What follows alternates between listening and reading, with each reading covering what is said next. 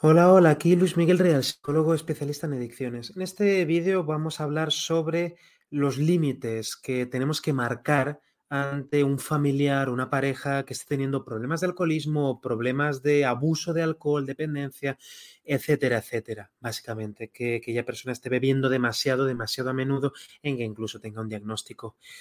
Cuando hablamos de personas con alcoholismo, con problemas de dependencia con el alcohol, hay muchísimo dolor. Eh, los problemas de adicción no solamente causan problemas a la persona que consume o que tiene la actividad adictiva, sino también y muchas veces más todavía a sus familiares, las personas más cercanas, las personas que más quieren, las personas que más tiempo pasan eh, con la persona que tiene el problema. Lo importante es que no discutas con esa persona jamás cuando está bajo los efectos del alcohol porque no, no tiene sentido, no va a llevar a ninguna parte. La persona, cuando está bajo los efectos del alcohol o de cualquier otra droga, no está en condiciones de tener una discusión razonada, pausada, etcétera, etcétera, porque básicamente su cerebro es está esclavizado por el alcohol en esos momentos. Mientras tenga todavía alcohol en sangre, no debes hablar con la persona.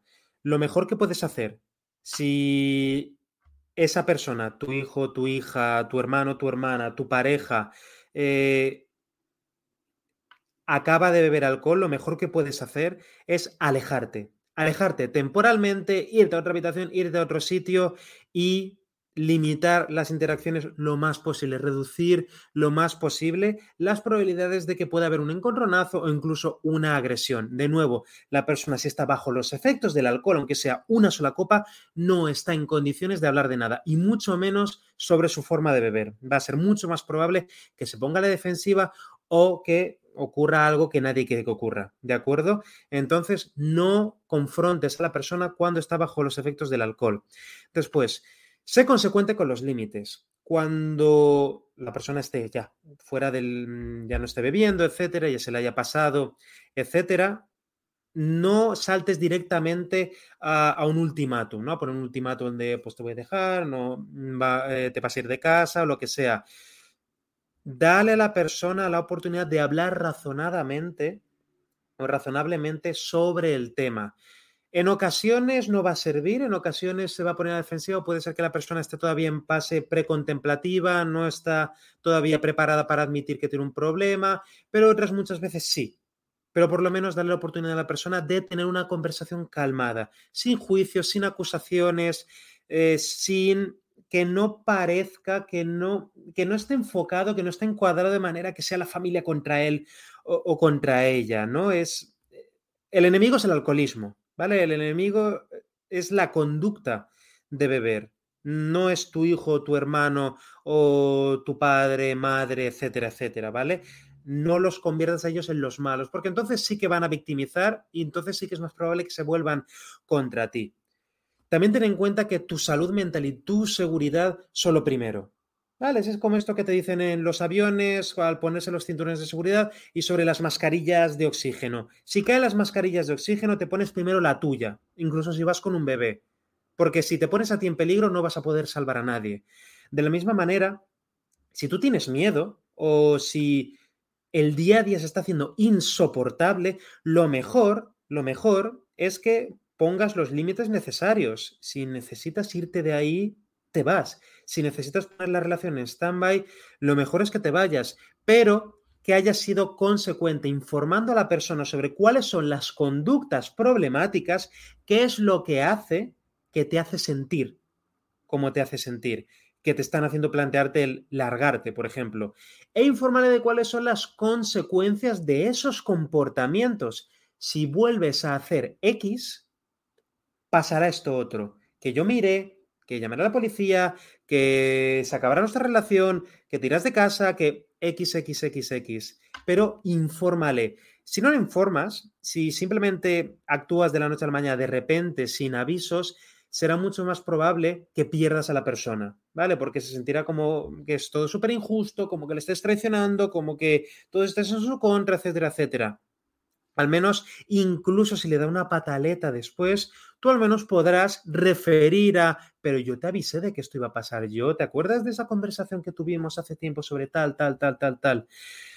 Pero lo más importante, de nuevo, es tu seguridad. Pon límites. Si verbalizas que a la próxima vez que te emborraches te vas a ir de casa o se va a terminar nuestra relación y efectivamente ocurre, hace eso, ¿vale? Se emborracha o vuelve a tener, vuelve a hacer X y tú no cumples con lo que le has dicho, te va a perder el respeto, va a recibir el mensaje de que tus reglas no valen para nada, de, que tus límites no sirven para nada y de que sus acciones no tienen consecuencias. Si avisas a la persona de unas posibles consecuencias, asegúrate de que esas consecuencias se cumplen. Porque si no, no solamente te estarás poniendo en peligro a ti, sino que estarás, tampoco estarás ayudando a la persona, estarás reforzando indirectamente sus conductas, ¿vale? Su conducta de consumo, etcétera, etcétera. Porque se irá acostumbrando a que, bueno, puedo beber, puedo hacer esto y realmente no pasa nada por hacerlo.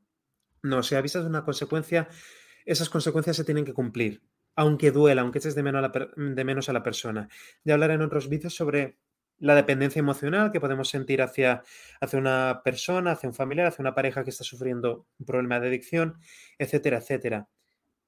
Lo más importante, o una cosa también muy, muy, muy, muy importante, es que mantengas el contacto de alguna manera, ¿vale? Por supuesto, si es un familiar, ¿no? Si es tu pareja y estás hasta aquí y te quieres ir, pues, y tu salud mental está en juego, vete, ¿vale? Va a ser lo mejor, va a ser lo mejor. Pero si quieres ayudar a la persona, ten paciencia, ¿vale? Porque en muchas ocasiones va a requerir de, de muchos, de varios intentos o incluso que los primeros intentos de acercamiento eh, de animarle a que pida ayuda, etcétera, puede que esos intentos fracasen, pero que por lo menos en los, las pocas interacciones que haya entre vosotros, que le recuerdes que estás ahí, que le recuerdes que el cariño, el amor sigue estando ahí y que tu deseo de que se mejore sigue estando ahí. ¿Vale? Hay la relación que puede tener una persona con alcohol o con cualquier otra droga es también parecida a la relación que podemos desarrollar con una secta, ¿no? Con un, con un grupo sectario, etcétera, etcétera. Eh, que nuestra identidad esté tan ligada a ese elemento que no nos imaginemos la vida sin ello. Es importante que la persona siga teniendo lazos con el mundo de fuera, no fuera del alcohol porque entonces con el tiempo habrá más probabilidades de que en algún momento haga clic y decida pedir ayuda y decida abrirse, etcétera, etcétera. Eh, pero bueno, esto es, es la, cuestión más compleja y más difícil eh, del mundo. Lo mejor es que... ¿Te está gustando este episodio? Hazte fan desde el botón apoyar del podcast de Nivos. Elige tu aportación y podrás escuchar este y el resto de sus episodios extra. Además, ayudarás a su productor a seguir creando contenido con la misma pasión y dedicación.